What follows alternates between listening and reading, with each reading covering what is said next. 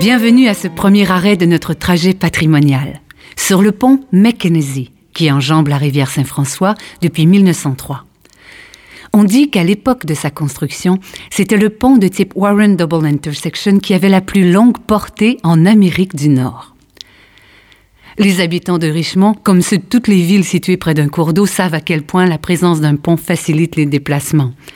Pendant les premières décennies du 19e siècle, gens, bétail et marchandises traversaient la rivière sur un bac, un bateau à fond plat opéré par un passeur.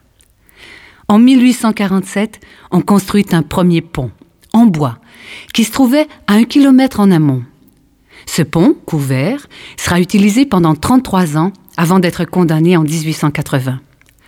Tous s'entendent alors sur la nécessité de reconstruire un pont. Mais le choix de son emplacement divise la population. Certains veulent le rebâtir sur le même site, d'autres estiment qu'il faut plutôt se rapprocher de la gare et du chemin Craig situé en aval. Ces derniers gagneront la partie et en 1882, on érige ici même un premier pont de fer, malheureusement emporté par les glaces en 1901. Pendant deux ans, les gens devront de nouveau prendre le bac pour traverser, comme dans le bon vieux temps.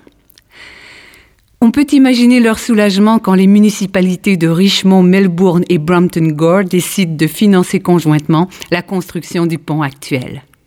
Un investissement de 51 000 dollars, dont 15 000 proviennent d'une subvention obtenue par le député provincial du comté, Peter Mackenzie.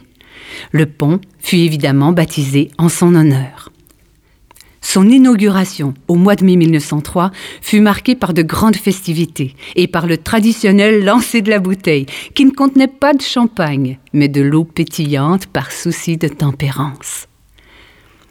À gauche, en aval, on aperçoit un pont nommé en l'honneur d'un grand artiste peintre né à Melbourne, Frédéric Coburn. Ce pont, Frédéric Coburn, fut construit en 1964 pour alléger la circulation routière sur le pont Mackenzie et au centre-ville de Richmond. On voit aussi le clocher de l'église catholique Sainte-Bibiane, bâti en 1880, qui domine le quartier où se trouvent les installations ferroviaires du Canadien national. Le CN a acheté en 1923 l'ancienne ligne du Grand Tronc, qui fut le moteur du développement de Richmond au 19e siècle. Notre prochain arrêt sera dans le parc du souvenir, à droite, au bout du pont.